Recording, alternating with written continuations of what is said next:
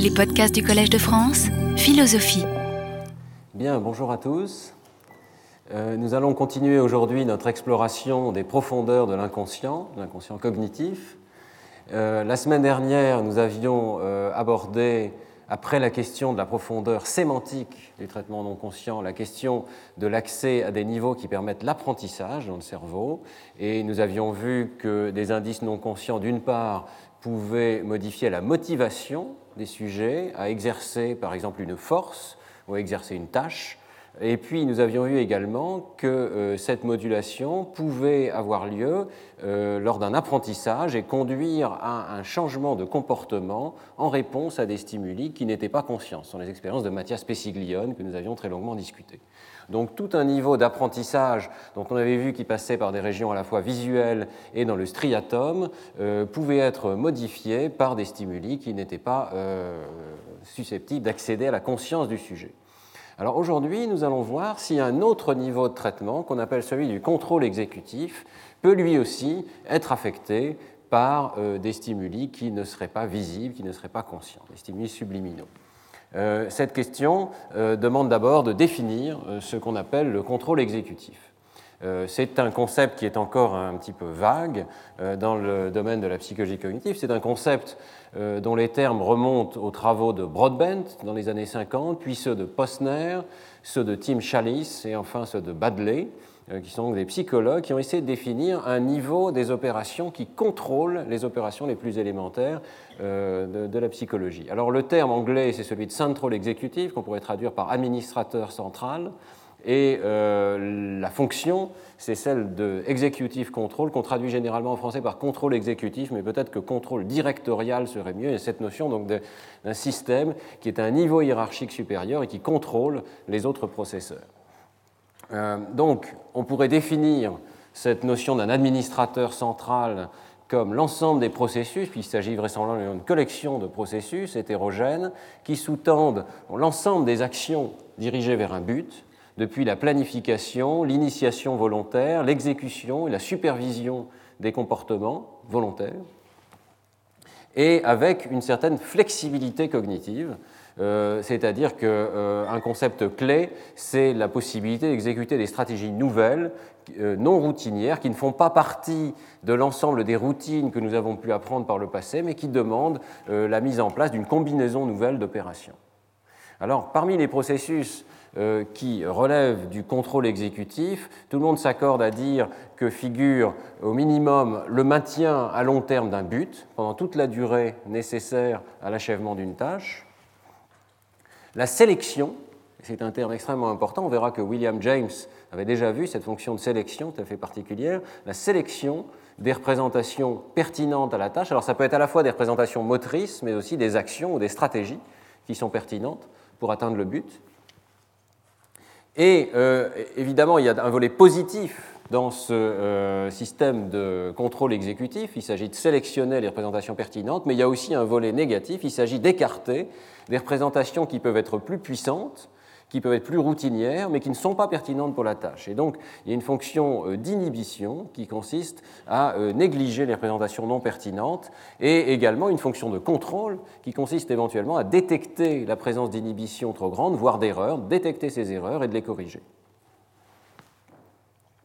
Alors, tout le monde s'accorde à dire que euh, dans le cerveau, les aires préfrontales, et euh, notamment dans le cortex préfrontal mésial, les euh, aires du cortex singulaire antérieur, jouent un rôle essentiel dans le contrôle exécutif. Et notamment, je vous renvoie à cet article de Miller et Cohen en 2001 qui discute un modèle possible sous forme d'une opération de sélection descendante, top-down, pour le contrôle exécutif. Euh, évidemment, je ne peux pas m'attarder plus longtemps sur ce concept qui est tout à fait classique en psychologie cognitive, ça pourrait faire l'objet d'un cours euh, tout à fait complet. La question pour nous aujourd'hui va donc être de savoir si certaines de ces opérations, en particulier la détection des erreurs, peuvent s'exécuter en l'absence de toute conscience de la part du sujet. Euh, c'est une question qui est évidemment assez polémique dans la mesure où beaucoup de personnes, au fil des années dans l'histoire de la psychologie, ont pensé que le contrôle exécutif, au contraire, était nécessairement conscient. Et cette idée est tout à fait ancienne. Euh, on peut voir en fait euh, ses premières traces dans euh, le travail de Descartes, dans les réflexions de Descartes, sur euh, l'organisation du psychisme humain et les spécificités du psychisme humain. Je pense qu'on peut euh, donner le crédit à Descartes pour avoir euh, osé imaginer que les animaux, et y compris, il est tout à fait clair là-dessus, les singes, peuvent être absolument indistinguables d'automates euh, qui réalisent des actions strictement mécaniques. Mais Descartes considère que l'homme appartient à une catégorie différente et euh, de façon assez intéressante, quoique purement introspective, il analyse euh, ce qui lui semble être des opérations tout à fait particulières au cerveau humain qui font que ces opérations finalement demandent un niveau particulier de psychisme.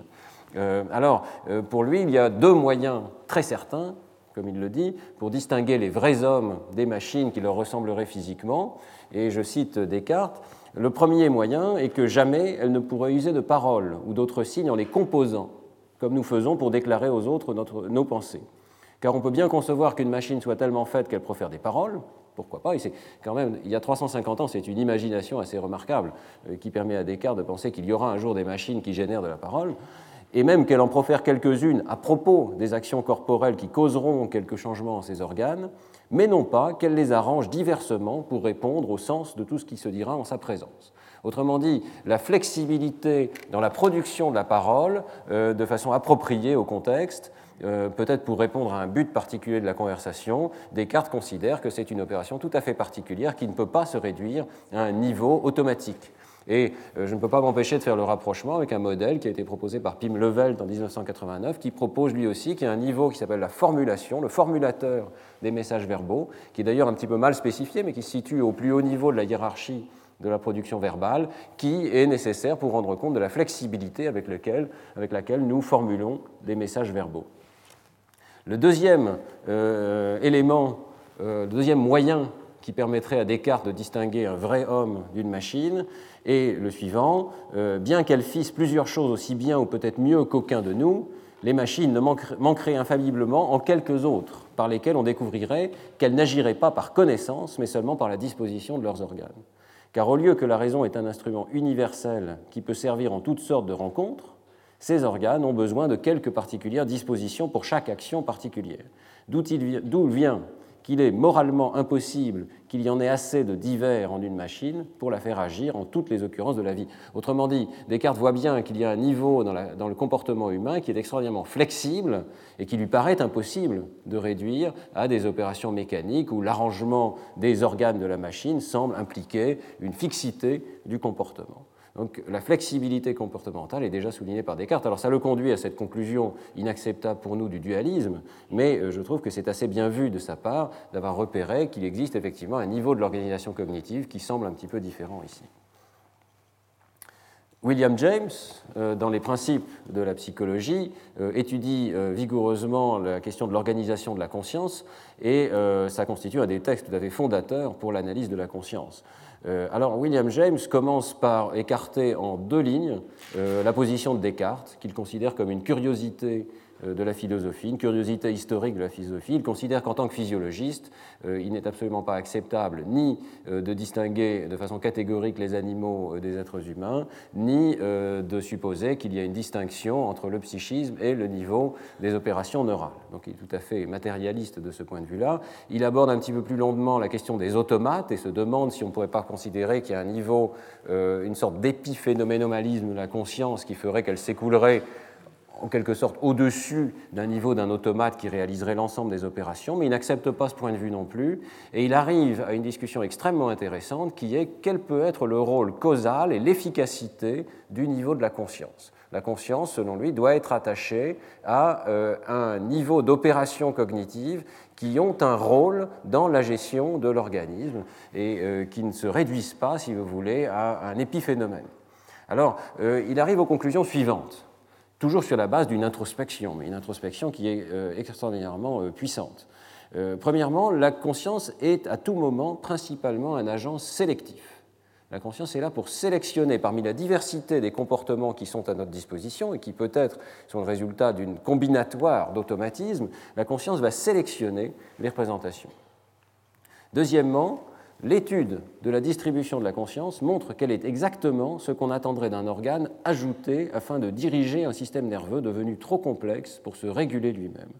Autrement dit, pour euh, William James, la conscience est un organe régulateur. Elle intervient à un niveau supérieur qui dirige le système nerveux, et ce sont presque exactement les termes qu'on utilise aujourd'hui pour parler du contrôle exécutif. Et il souligne en particulier que la conscience n'est intense que lorsque les processus nerveux sont hésitants, je cite euh, William James, au cours des actions rapides, automatiques, habituelles, elle se réduit à un minimum. William James a déjà vu cette distinction euh, tout à fait nette entre un niveau des opérations automatiques, il est évidemment euh, au, au, cœur de cette période on discute énormément la question des réflexes et la possibilité que l'ensemble des hémisphères cérébraux ne soit qu'un vaste réflexe, position qu'il récuse, il considère qu'au-dessus euh, du niveau des réflexes, il y a un niveau de contrôle du système nerveux. Alors, on peut discuter. Euh, la formulation de William James, je la trouve assez discutable parce que dans la, deuxième phrase ici que j'ai soulignée, elle donne l'impression que la conscience est en dehors du système nerveux. Hein. elle dirige un système nerveux devenu trop complexe pour se réguler lui-même. Évidemment, ce n'est pas acceptable non plus. Et je crois que là, les mots dépassent peut-être sa pensée, parce que, euh, évidemment, la conscience fait partie du système nerveux, donc elle n'est pas en dehors du système nerveux. Euh, euh, et c'est la position de William James lui-même, elle est très claire dans d'autres paragraphes, c'est qu'on on ne peut pas considérer qu'elle est en dehors du système. Elle est à l'intérieur du système, mais elle intervient pour réguler le système lui-même. C'est tout le paradoxe. C'est le paradoxe, on y reviendra, de l'homonculus, euh, comment faire pour que ce système de la conscience fasse à la fois partie du système et euh, en même temps euh, se régule lui-même. bien, à la fois Descartes et William James ne font pas d'expérience, et ce qui est nouveau dans le XXe siècle, c'est la possibilité d'expérimenter de façon tout à fait formelle, en particulier avec la chronométrie mentale au départ.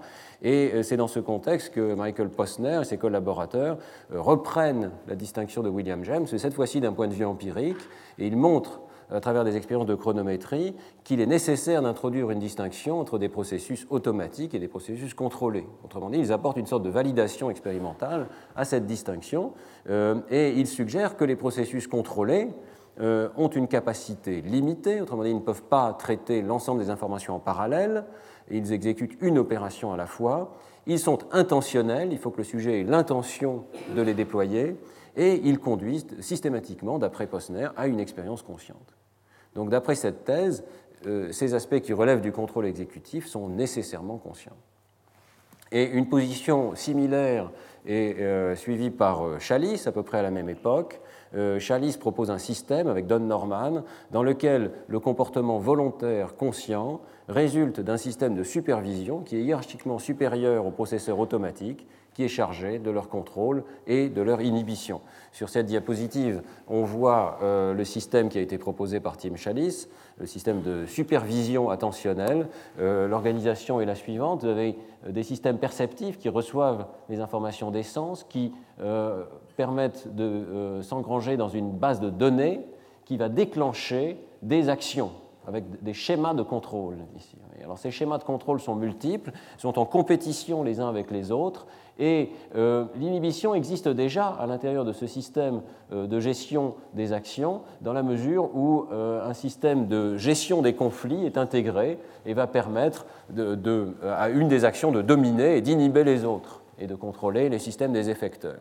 Tout ceci fait partie des automatismes qui se résolvent éventuellement non consciemment, mais pour Tim Chalice, ça ne suffit pas, et il faut faire intervenir pour rendre compte des données de la psychologie, mais aussi de certains patients atteints de lésions frontales notamment, il faut faire intervenir un système supplémentaire, le système de supervision attentionnelle, qui, dans des cas difficiles, va devoir ajouter euh, un signal de contrôle pour le choix en particulier des actions volontaires. Donc ça peut être le cas, par exemple dans la tâche de Stroop, euh, qu'une action volontaire doit aller à l'encontre de tout ce qu'on a appris par le passé, de tous nos automatismes. Dans la tâche de Stroop, je vous rappelle, il faut nommer la couleur de l'encre dans lequel est écrit un mot, et le mot lui-même peut être un mot de couleur. Donc il peut y avoir le mot vert écrit dans une encre bleue, vous devez dire bleu et inhiber la réponse vert qui serait la dénomination du mot.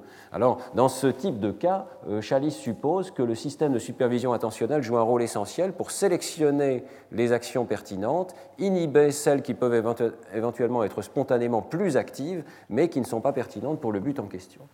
En discutant l'organisation de ce système de supervision attentionnelle, Chalice se rend compte qu'il doit être d'une complexité redoutable, parce qu'il doit connaître les buts de l'organisme, il peut recevoir des instructions verbales, il doit avoir un souvenir des actions qui sont pertinentes, euh, il doit donc avoir une organisation tout à fait euh, complexe. Et à mon avis, c'est une critique de ce système de contrôle exécutif.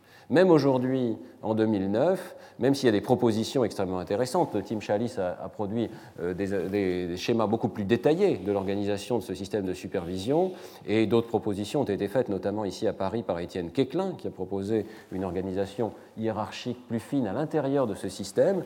Eh bien, euh, on en est encore euh, quand même à une situation assez floue où, je dirais, les objets, l'objectif de ce système de contrôle exécutif est assez bien défini, mais son organisation interne, je dirais mécanique, détaillée, celle dont on a besoin pour faire de la psychologie et des neurosciences, n'est pas encore suffisamment spécifiée. Et le danger euh, qui guette ce concept même de contrôle exécutif est illustré par une diapositive amusante tirée d'un film que je pense certains d'entre vous ont vu, Men in Black, dans lequel on ouvre la tête d'un des personnages, elle s'ouvre mystérieusement et apparaît à l'intérieur de la tête un petit extraterrestre un peu blasé d'ailleurs, qui en fait commande l'ensemble du corps de la personne.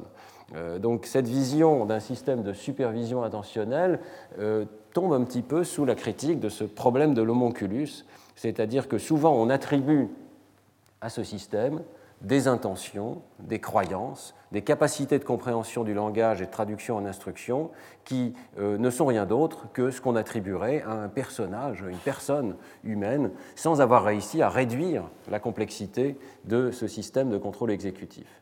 Euh, et euh, c'est vraiment une très très grande difficulté à l'heure actuelle d'essayer de, comprendre comment ce type d'opérations euh, peuvent être réduites à un système, je dirais, mécanique. alors il y a un paradoxe supplémentaire pour revenir à la conscience. Si vraiment ce système de supervision n'est pas un homonculus, et nous le pensons tous, ça doit être un assemblage, le système de processeurs, de modules dont le fonctionnement est mécanique et, descriptible, mais alors on ne voit pas bien pourquoi l'ensemble de ces fonctions euh, ne pourrait pas se dérouler en l'absence de conscience.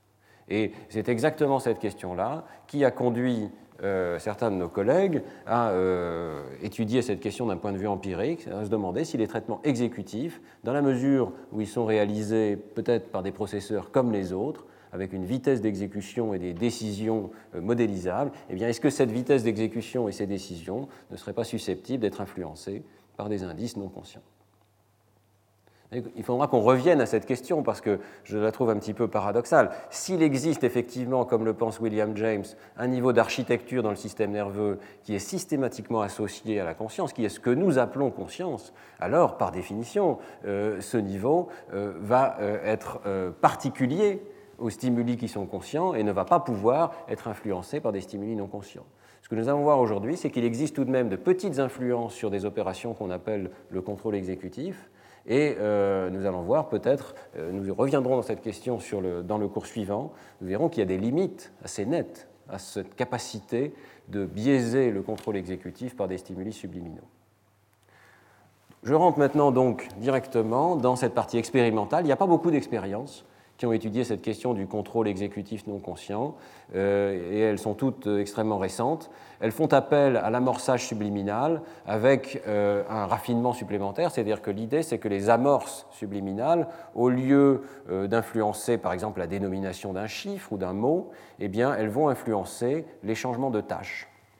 Alors, le premier travail que je voudrais citer est dû à Uwe Matler, qui est un collaborateur de Dirk Forberg, dont on a déjà euh, décrit les résultats, et qui réutilise ces techniques de masquage avec des amorces qui peuvent être congruentes ou incongruentes euh, avec la cible consciente que voit le sujet.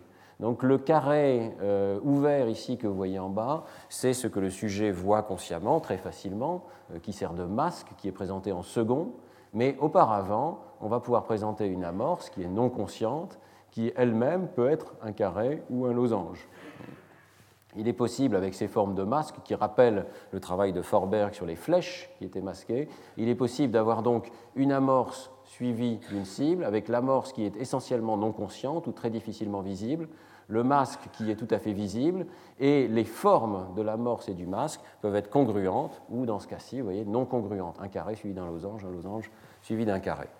C'est euh, le dispositif expérimental classique pour étudier l'amorçage subliminal avec des amorces masquées par métacontraste. Ce qui est nouveau dans le travail de Matler, c'est qu'il va utiliser ces stimuli pour euh, indiquer au sujet la tâche qu'il doit exécuter. Et on va se demander si la préparation d'une tâche, qui est typiquement une opération stratégique qui relève du contrôle exécutif, peut être biaisée non consciemment. Il y a toute une série d'expériences, elles font tout appel au même principe. Vous avez une amorce présentée pendant 34 millisecondes. On fait varier l'intervalle de temps entre cette amorce et le masque qui suit, donc le SOA va être variable. Il y a ensuite ce masque qui sert en fait d'indice pour la tâche que le sujet doit réaliser, et éventuellement, il y a encore une cible euh, qui peut être soit un distracteur, soit une cible pour la tâche que le sujet doit réaliser.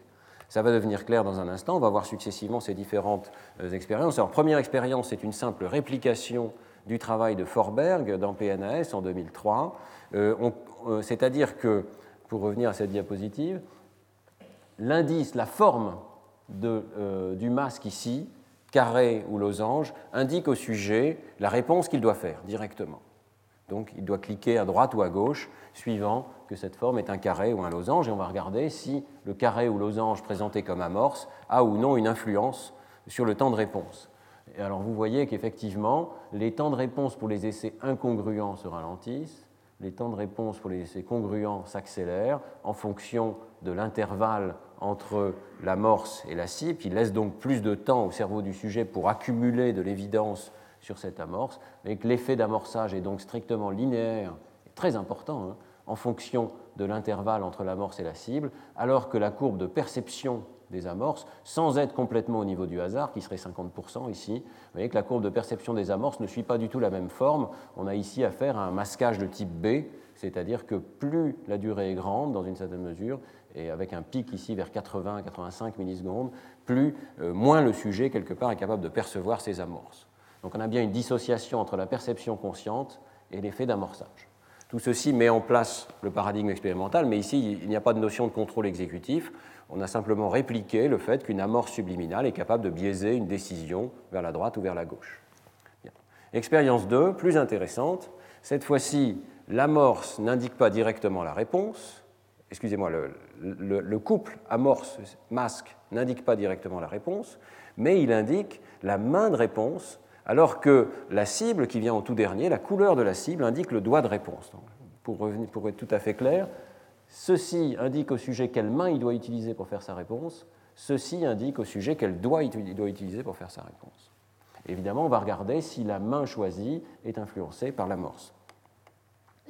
La réponse est oui. Vous voyez qu'il y a un effet d'incongruence de, différence entre les essais incongruents et les essais congruents ici qui apparaît un petit peu plus tardivement peut-être qu'auparavant, mais tout à fait significatif, qui suggère que l'amorce peut biaiser une sorte de décision un petit peu hiérarchiquement supérieure, quelle main je dois utiliser dans la tâche, même si je ne sais pas encore quel doigt je vais utiliser.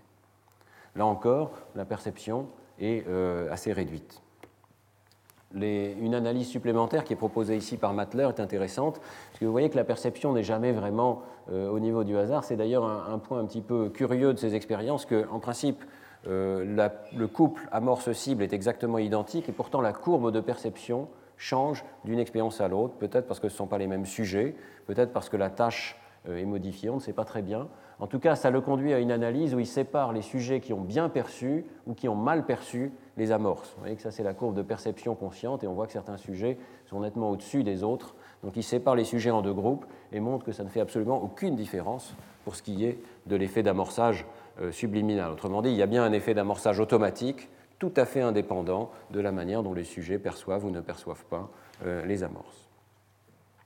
Alors, troisième expérience, vous qu'à chaque fois on progresse un petit peu dans le contrôle exécutif. Troisième expérience, euh, les amorces vont maintenant servir à indiquer quelle est la modalité de la cible auquel le sujet doit faire attention. Donc la fameuse fonction de sélection dont parle William James.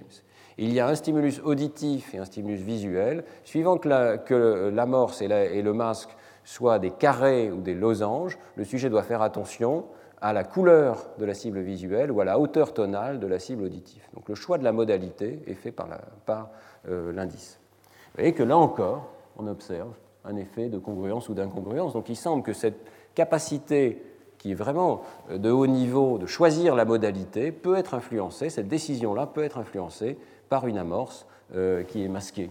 Et là encore, on observe une dissociation entre la croissance de cet effet en fonction du SOA et la stabilité relative de cette euh, capacité de percevoir les amorces. Pourtant pas complètement subliminales ici. Hein. Toujours ici une très nette dissociation avec des sujets, un sous-groupe de sujets qui devient extrêmement mauvais pour percevoir les amorces, en particulier à des délais de l'ordre de 80 millisecondes ici, et néanmoins un effet d'amorçage tout à fait significatif. Expérience 4, euh, de plus en plus sophistiquée. Cette fois-ci, le masque qui est présenté au sujet, carré ou losange, va spécifier la tâche qu'il doit réaliser sur les sons qui lui sont présentés. Il y a deux tâches possibles. Vous devez juger du timbre du son que vous entendez, ou vous devez juger de sa hauteur tonale. Et la tâche change aléatoirement d'essai en essai. Elle est spécifiée quelques centaines de millisecondes auparavant euh, par cet indice carré ou losange. Là encore, le choix de la tâche semble modulé par la congruence ou l'incongruence de l'indice. Et vous voyez que ces effets ne sont pas négligeables, mais ils peuvent monter jusqu'à 50 millisecondes dans des conditions où la perception est tout à fait limitée. Expérience 5, puisqu'on a vu que la perception de ces amorces n'était pas parfaitement empêchée par le masquage qui avait été utilisé par Matler et collaborateurs, il change de masquage. La distinction ici, c'est qu'il y a maintenant quatre masques possibles et donc quatre positions où l'amorce peut apparaître. Le sujet fixe au centre et donc tous ces euh, stimuli sont maintenant parafovéaux et donc un petit peu plus difficiles à reconnaître de la part du sujet. Et un seul d'entre eux va euh, être modifié. Euh, l'un va être un losange, les trois autres vont être des carrés. Et la position de cet indice subliminal va déterminer pour le sujet la tâche qu'il doit réaliser, donc le jugement de timbre ou de hauteur tonale. Donc le choix d'une stratégie à déployer de la part du sujet est déterminé par la position d'un indice qui lui-même peut être biaisé par un indice euh, non conscient. Ici, euh, l'expérience atteint des niveaux qui sont tout à fait corrects de non-conscience euh, des stimuli, et pourtant, on continue de retrouver un effet de congruence ou d'incongruence. Donc la décision de choisir telle ou telle tâche est affectée par un indice non conscient. Et cette série d'expériences est quand même très intéressante. elle constitue une réplication élégante et une extension significative de l'expérience de Forberg en 2003. Elle montre bien qu'il est possible d'accumuler des données, de l'évidence en faveur d'une décision, euh, même si l'indice qui conduit à cette accumulation d'évidence n'est pas conscient, et euh, y compris lorsque ces décisions sont des décisions de très haut niveau. Quelle tâche dois-je faire dans la centaine de millisecondes qui suit Néanmoins, il y a une critique qui est quand même très importante à faire, c'est que ces expériences, qui sont purement comportementales, ne permettent pas de déterminer à quel niveau se situe l'effet d'amorçage. Je pense que ça ne vous aura peut-être pas échappé. Il est tentant, évidemment, de conclure avec Matler que les amorces ont en partie déclenché des processus de contrôle exécutif, le choix de la main de réponse, de la modalité à laquelle on doit faire attention, la préparation de la tâche à effectuer. Mais dans la mesure où le temps de réaction qui est mesuré est en fait la somme de toute une série d'étapes, on ne peut pas écarter la possibilité que l'accélération des temps de réaction qui soit, euh, présente euh, soit due à une étape strictement visuelle du traitement de l'information. Euh, je pense que c'est assez facile à comprendre si vous réfléchissez à l'ensemble des étapes par lesquelles le sujet doit passer dans cette tâche. Il doit d'abord identifier quel est l'indice visuel, sur la base de cette identification de l'indice visuel, par exemple ici c'est un essai où l'indice est en haut et non pas en bas, sur la base de cette identification, il doit choisir quelle tâche il doit effectuer. Ensuite, il doit aller identifier la cible auditive et effectuer la tâche en question.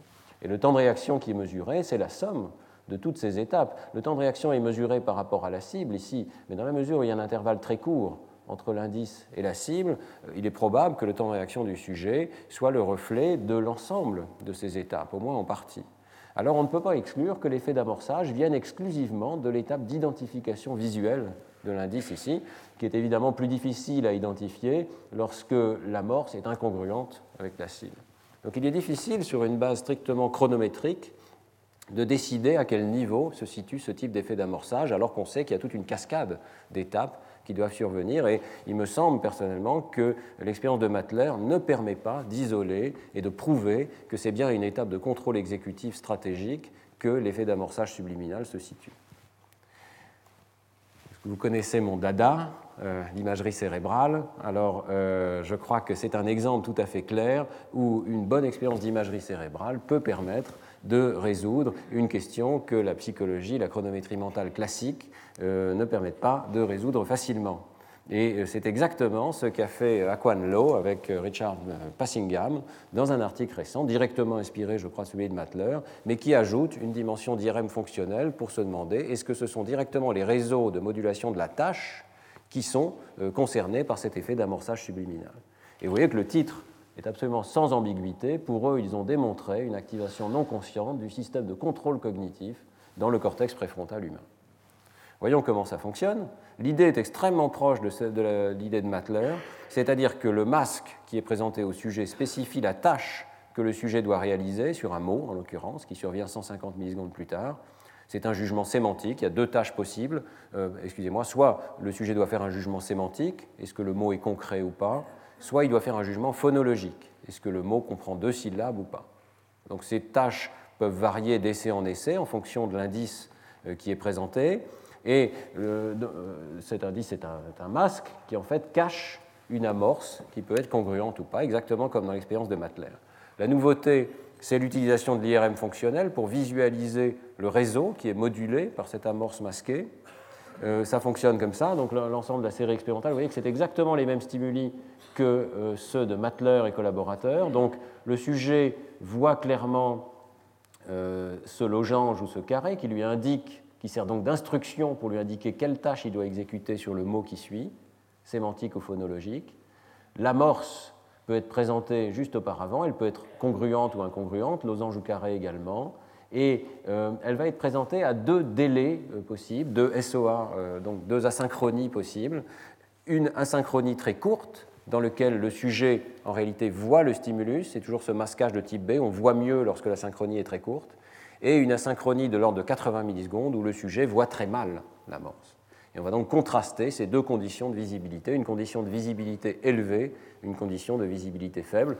Donc l'expérience est, une expérience avec un dessin croisé 2 fois 2 fois 2, deux tâches possibles, deux congruences possibles, deux niveaux de visibilité possibles. Ce qui va nous intéresser évidemment, c'est est-ce que les amorces les moins visibles, essentiellement invisibles, elles ont un déprime euh, tout à fait proche de zéro.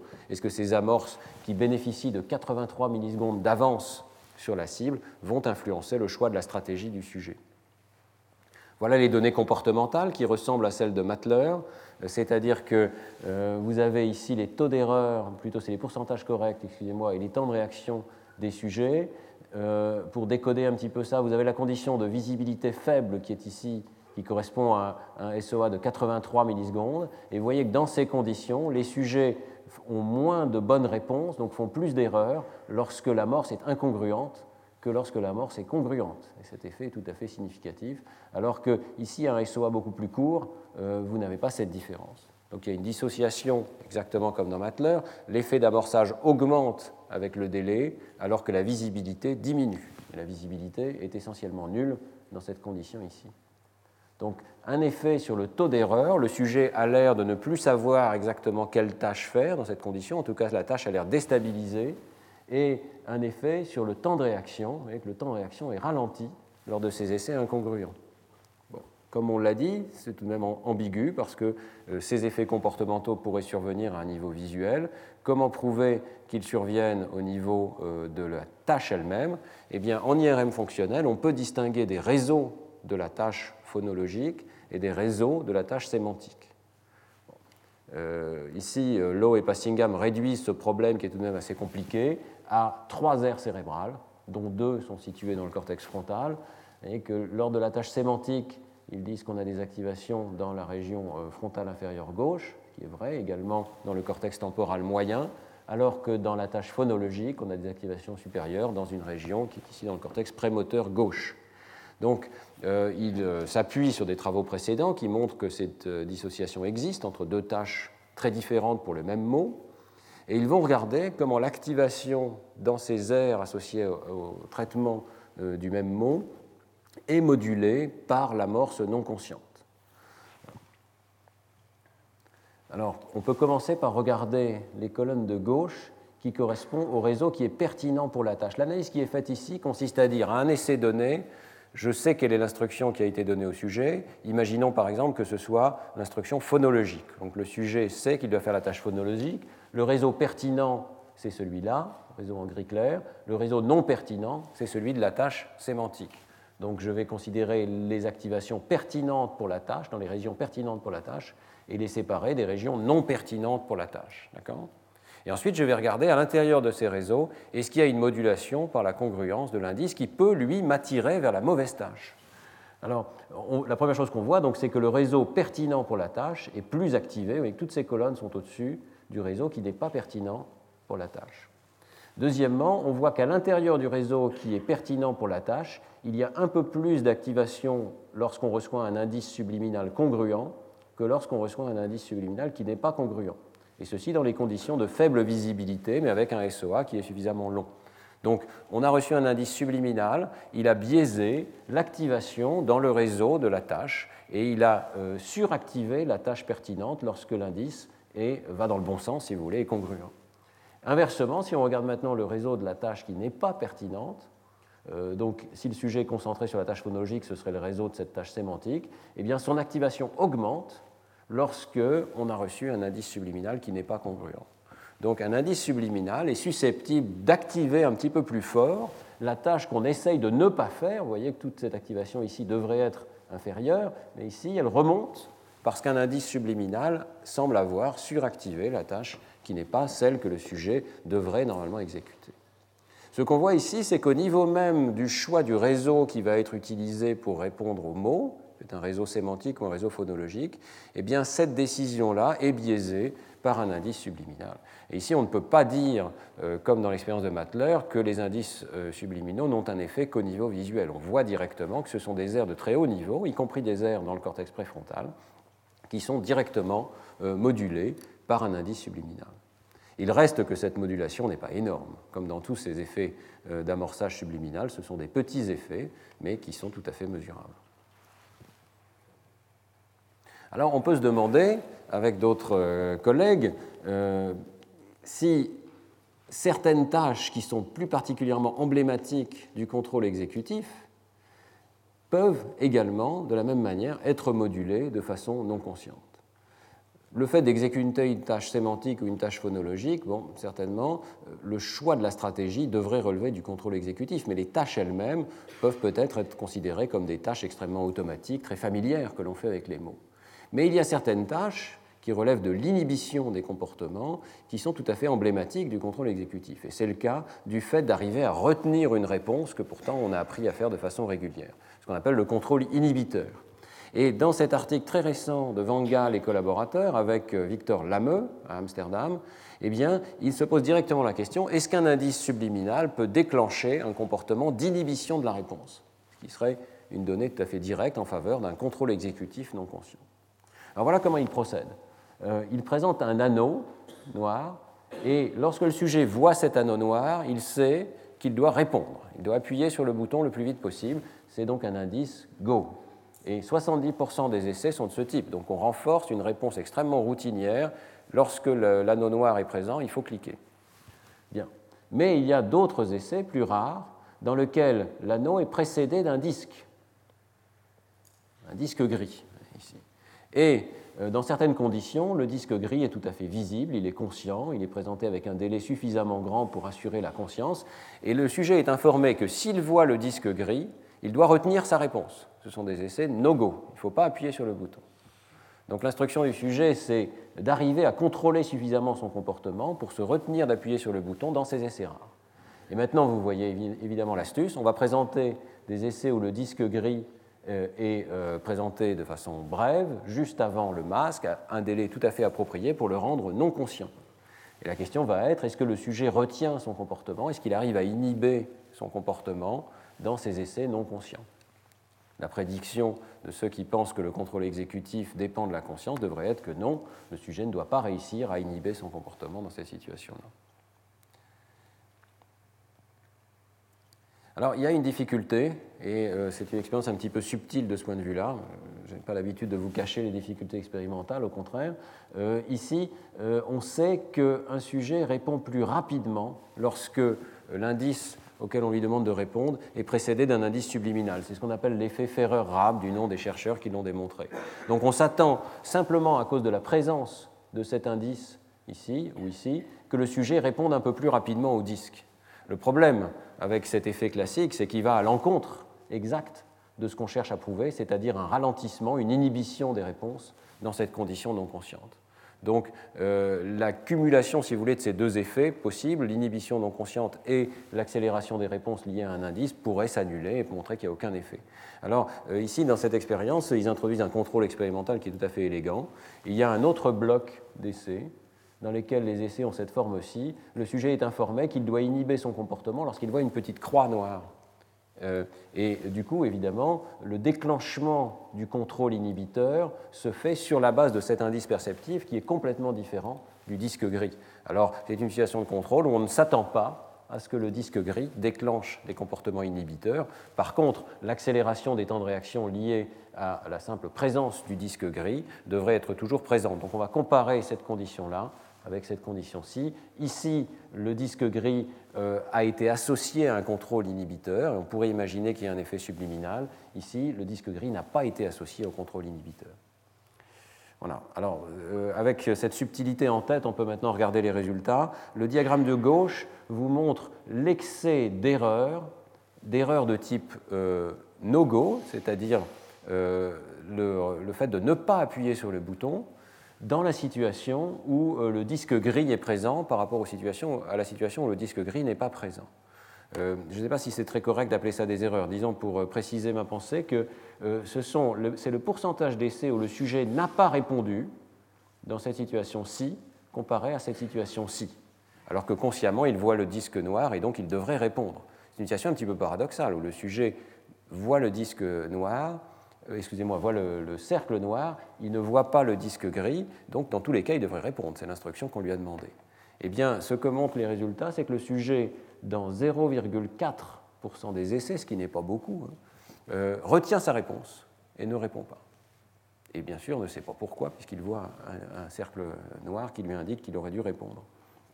Vous voyez qu'il y a un excès de telles réponses no-go lors des essais masqués par rapport à la situation de contrôle qui est ici en pointillé, et ceci à travers trois sessions expérimentales. J'ai oublié de vous dire que les sujets sont entraînés massivement à cette tâche pendant des milliers d'essais. C'est assez important. Donc, déjà dans le comportement explicite du sujet, il y a une toute petite fraction d'essais où le sujet se retient de répondre à l'encontre des instructions qu'il a reçues, et ceci semble dû à l'indice subliminal qui lui a été présenté. Deuxièmement, le temps de réaction subit le même type d'influence. Alors ici, on voit à nouveau la différence entre les essais avec ou sans indice subliminal. Euh, on voit ce que je vous ai expliqué au départ, c'est-à-dire qu'il y a une accélération du temps de réponse de l'ordre de 6, 5, 4 millisecondes, décroissante avec l'entraînement, hein, euh, qui est simplement liée à la présence dans les essais contrôle d'un indice subliminal. Mais lorsque, dans les essais expérimentaux, cet indice subliminal est associé à une fonction d'inhibition du comportement, eh bien, le temps de réaction se ralentit encore plus. D'accord?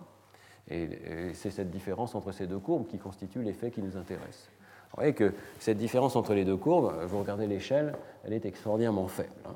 Il y a un ralentissement du comportement de l'ordre de 3 ou 4 millisecondes qui est significatif parce qu'on a suffisamment d'essais pour faire les statistiques appropriées, euh, mais qui indique que le sujet subit un tout petit ralentissement, une toute petite inhibition causée par cet indice non conscient. Ça, c'est le comportement. Euh, Maintenant, on peut regarder les activations cérébrales et les potentiels évoqués sont tout à fait appropriés pour suivre dans le temps ce type de réponse d'inhibition. En fait, euh, c'est une tâche tout à fait classique, la tâche de go-no-go, et on sait, et il réplique ici dans la condition consciente, que euh, des ondes N2 et P3 vont être évoquées lors des rares essais où il faut inhiber son comportement.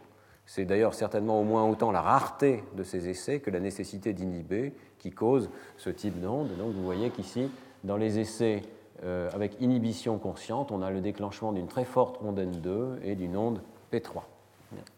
Alors ensuite, on va regarder si ces ondes existent aussi lorsque l'indice est présenté non consciemment.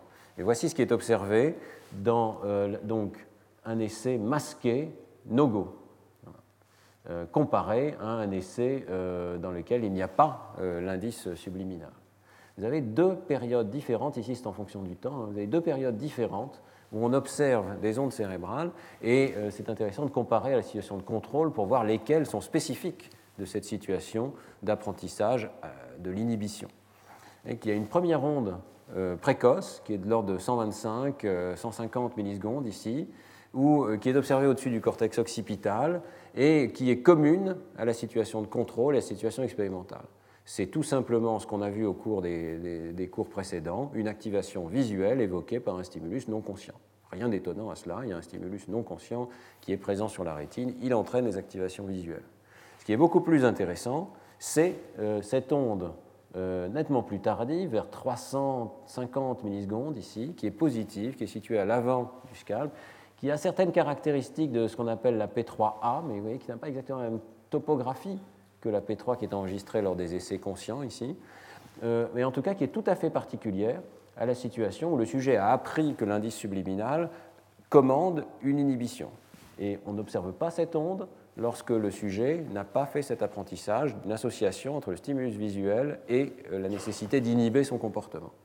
Donc on a l'impression qu'il y a le déclenchement d'un système frontal associé spécifiquement à l'inhibition du comportement en réponse à un indice qui n'est pas vu consciemment de la part du sujet. Et la conclusion très claire de l'article de Vangal et collaborateurs, c'est que les processus exécutifs d'inhibition frontale, ils font un modèle de source d'ailleurs de cet effet et montrent qu'il survient vraisemblablement du cortex préfrontal bilatéral, eh bien, ces processus peuvent se déclencher de façon non consciente. On voit néanmoins hein, la difficulté euh, avec laquelle euh, on est capable de démontrer ce type d'effet. Ce sont des effets qui sont absolument minuscules. Encore, on peut discuter ici en termes simplement de réponse électrophysiologique, ça n'est pas si minuscule que ça. Mais dans le comportement, moi, je suis frappé par la toute petite taille de ces effets de traitement euh, non conscient, alors qu'on a vu par le passé que pour des effets d'amorçage visuel de répétition, on trouve des effets de l'ordre de 30, parfois 40 millisecondes dans certaines expériences. Donc, ce n'est pas impossible de démontrer une toute petite influence d'un indice non conscient sur le contrôle inhibiteur, mais l'effet n'est pas massif. Dernier point euh, expérimental que j'aimerais aborder, le contrôle des erreurs. Peut-être l'aspect le plus emblématique du contrôle exécutif. Lorsque nous faisons une erreur, et lorsque euh, cette erreur est facile à déceler, nous avons simplement appuyé sur le mauvais bouton et immédiatement nous en sommes conscients, eh bien, il se déclenche une série d'ondes cérébrales qui sont tout à fait connues, euh, qui sont de deux types successifs. Premièrement, il y a ce qu'on appelle euh, la négativité liée à l'erreur, que vous voyez ici, qui est une onde extrêmement négative, extrêmement forte, plusieurs microvolts, qui apparaît euh, exactement en regard du cortex singulaire antérieur et euh, qui est vraiment tout à fait particulière aux situations où le sujet fait une erreur. Elle survient environ moins d'une centaine de millisecondes après que le sujet ait cliqué sur le bouton, donc une réponse extrêmement rapide. Et puis vous avez une deuxième réponse qui vient un peu plus tard, qui est cette positivité centrale qui ressemble beaucoup à euh, l'onde P300 et euh, qui a été appelée PE pour potentiel à l'erreur euh, dans la littérature. Ces ondes sont très discutées pour ce qui est du, du, lien avec une opération fonctionnelle, mais je dirais que la théorie prépondérante, c'est que ces ondes sont liées, la première, à la détection de l'erreur. On détecte que le comportement qu'on réalise s'écarte du plan qu'on souhaitait réaliser. Et euh, deuxièmement, euh, de façon un peu plus polémique peut-être, la deuxième onde pourrait être liée à la correction de l'erreur, ou en tout cas à l'intégration du fait qu'on a fait une erreur dans la modification ultérieure du comportement. Alors, l'existence de ces ondes, évidemment, euh, motive les expérimentateurs à aller voir si ce type d'opération cognitive, détection et correction d'erreurs, peuvent survenir sans conscience, qui serait un indice de contrôle exécutif sans conscience. D'autant plus que l'analyse de l'origine de ces signaux, et particulièrement de l'error related negativity, la négativité liée à l'erreur, montre assez clairement euh, qu'elle euh, semble survenir d'une région qui est euh, associée au contrôle exécutif, le cortex singulaire antérieur. Il y a une histoire derrière la recherche de, de, l'origine de ce potentiel lié à l'erreur. J'en avais parlé dans mon tout premier cours il y a trois ans. C'est Gehring en 1993 qui publie le premier article où il montre que la négativité liée à l'erreur est maximale sur une électrode FZ, qui est située donc tout à fait en avant du scalp au niveau de la ligne médiale. Euh, tout de suite après, avec Mike Posner, j'avais publié ce travail de EEG de haute résolution qui donc faisait des cartes de cet effet et montrait que l'effet était extraordinairement focal et pouvait être euh, modélisé par un dipôle unique situé au niveau du cortex singulaire antérieur.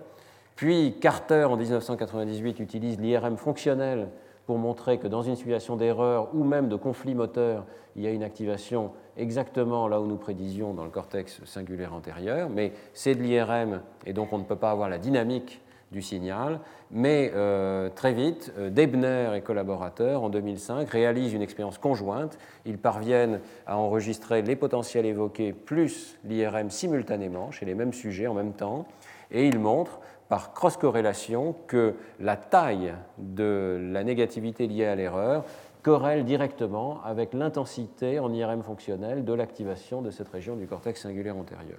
Donc, je dirais, là, la démonstration est assez belle. Euh, toute une série d'expériences suggère que c'est bien ce système du cortex singulaire antérieur qui se déclenche euh, en, en moins d'une centaine de millisecondes, juste après que nous ayons fait une erreur. Alors, évidemment, la question va être est-ce que ça peut se déclencher de façon non consciente? Et là, on va voir que la réponse est absolument euh, radicale et massive. la réponse est oui. il y a un article très joli donc, de Weiss et collaborateurs qui le montrent. Ils utilisent pour ce faire une réponse avec les yeux, une réponse saccadique. Ce qui est assez intéressant parce qu'on n'est pas tellement conscient des mouvements de nos yeux. Et ils exploitent ce fait-là. Alors, le paradigme est le suivant c'est un paradigme d'anti-saccade. Euh, qui est très classique dans la recherche sur les mouvements oculaires. Alain Berthos pourra en parler mieux que moi, peut-être. Euh, vous voyez que euh, on donne un indice au sujet, qui est ce disque noir, et l'instruction pour le sujet, c'est de déplacer ses yeux du côté exactement opposé à cet indice exactement une situation de contrôle exécutif. Il s'agit de faire la réponse opposée à celle qu'on a surapprise au cours de toute notre vie, déplacer les yeux du côté opposé. Tout est fait ici dans ce paradigme pour augmenter les erreurs. Donc, vous avez d'abord la disparition de la fixation 200 millisecondes avant l'apparition de l'indice. Donc, le sujet n'a plus de point de fixation central, ce qui évidemment laisse son regard libre de se déplacer. Euh, cet indice est tout à fait saillant et fort.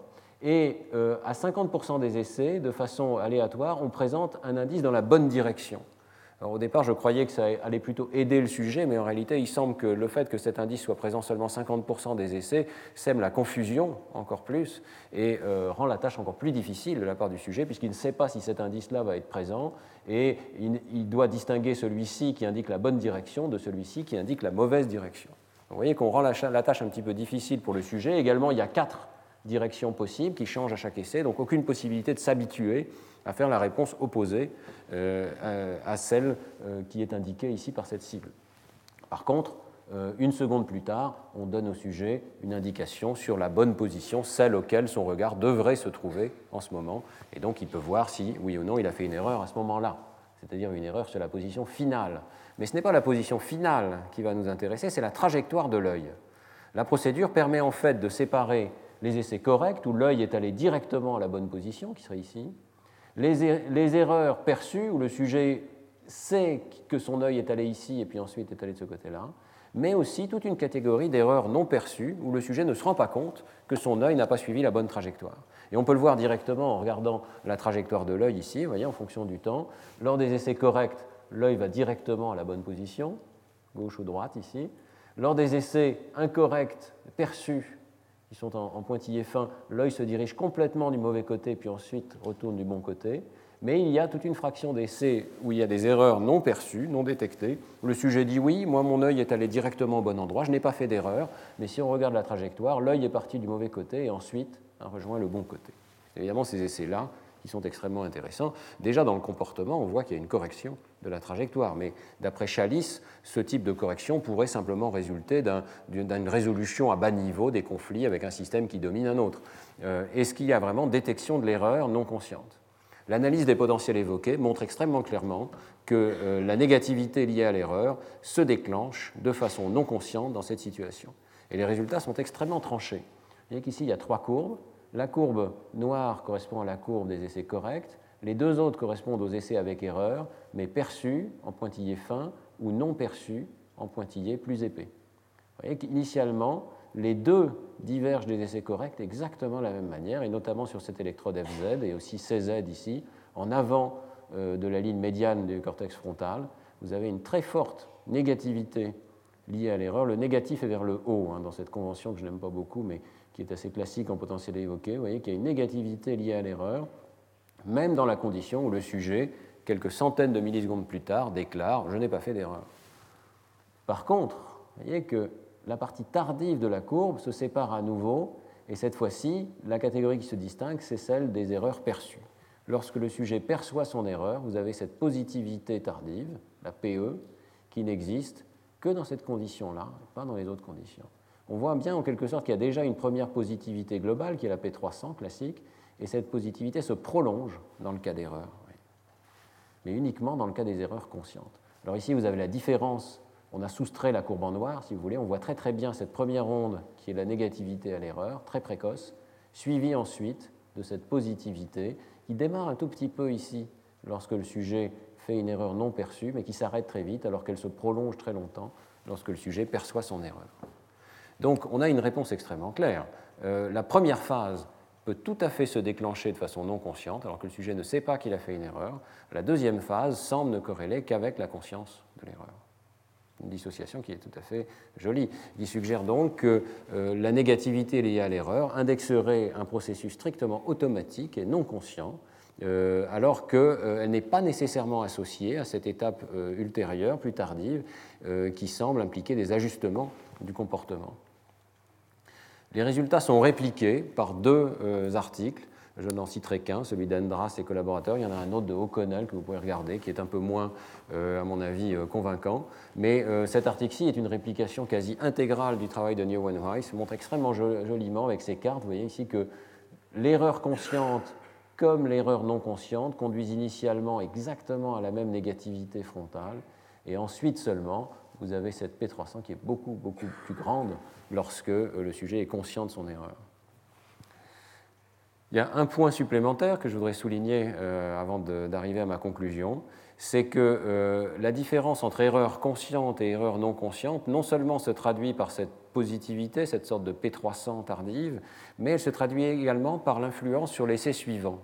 Et ça, c'est très intéressant. On sait depuis longtemps en psychologie que lorsqu'on fait une erreur, à l'essai suivant, on est ralenti.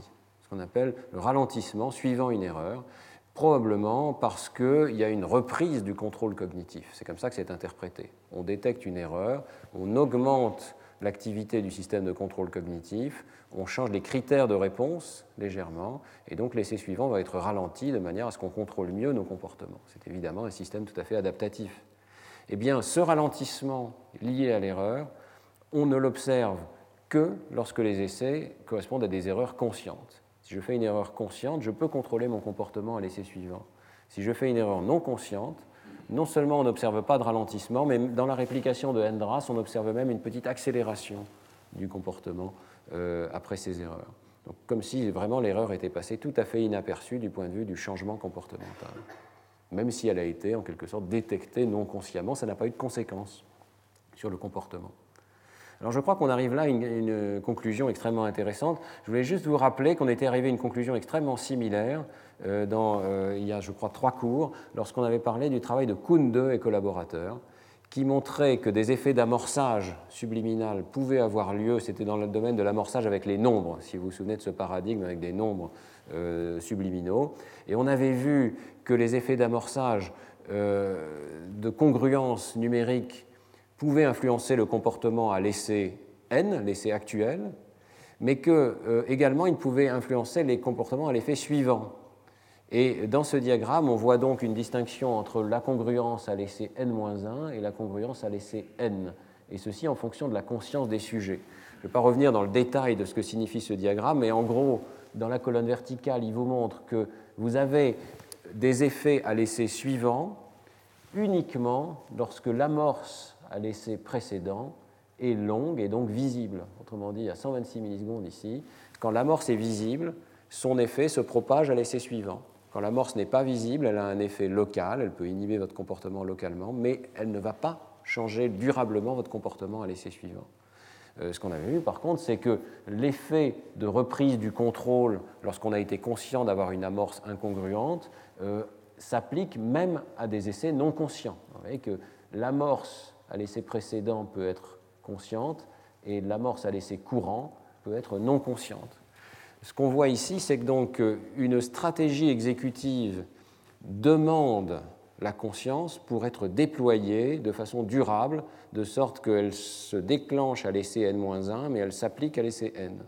Par contre, à l'essai n, elle peut s'appliquer de façon non consciente. On peut appliquer des stratégies de façon non consciente. On ne peut pas apparemment changer de façon durable sa stratégie de contrôle exécutif, de sorte que, à travers plusieurs secondes de délai, euh, elle s'applique de façon durable. Alors j'en viens donc à mes conclusions générales. C'est un domaine clairement dans lequel il n'y a pas encore beaucoup d'expérience et donc il faut être assez prudent. Euh, on n'a peut-être pas vu la fin de ces expériences sur le contrôle exécutif non conscient. Mais on peut tout de même tirer un certain nombre de conclusions. D'abord, euh, il est tout à fait clair que certains processus qui relèvent de ce qu'on appelle le contrôle exécutif peuvent être en partie déclenchés par des stimuli subliminaux. Le choix d'une stratégie, l'inhibition d'une action, la détection d'une erreur sont trois processus qui ont clairement été démontrés et pouvaient être déclenchés par des stimuli subliminaux. Bon, les rares expériences disponibles font apparaître tout de même une hétérogénéité importante que je voudrais souligner.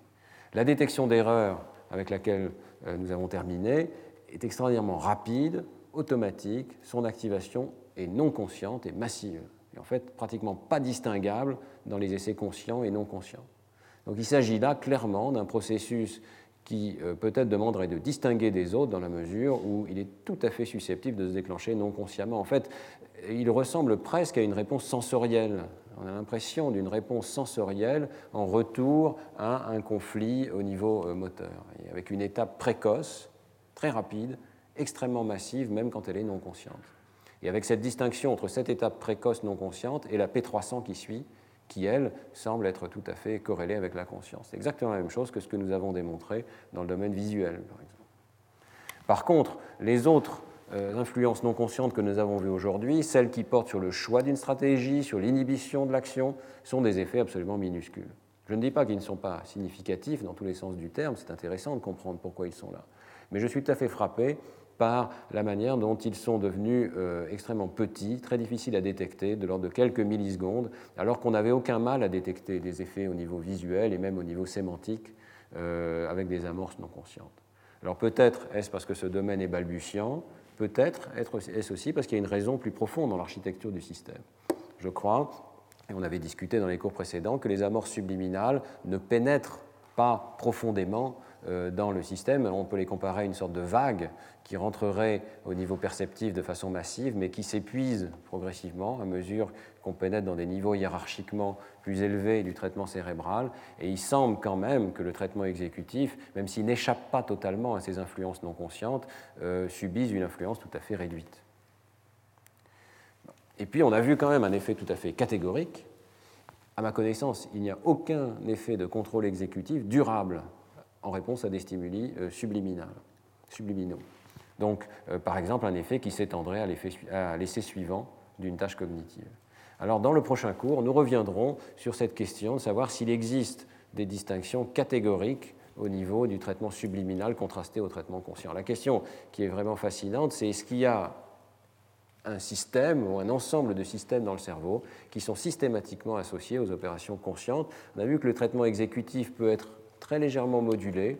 On verra la semaine prochaine qu'il y a certaines opérations qui sont proposées, en tout cas dans la littérature, comme étant strictement euh, situées à un niveau où les opérations sont toujours conscientes. Je vous donne rendez-vous donc à la semaine prochaine pour ce dernier cours. Merci.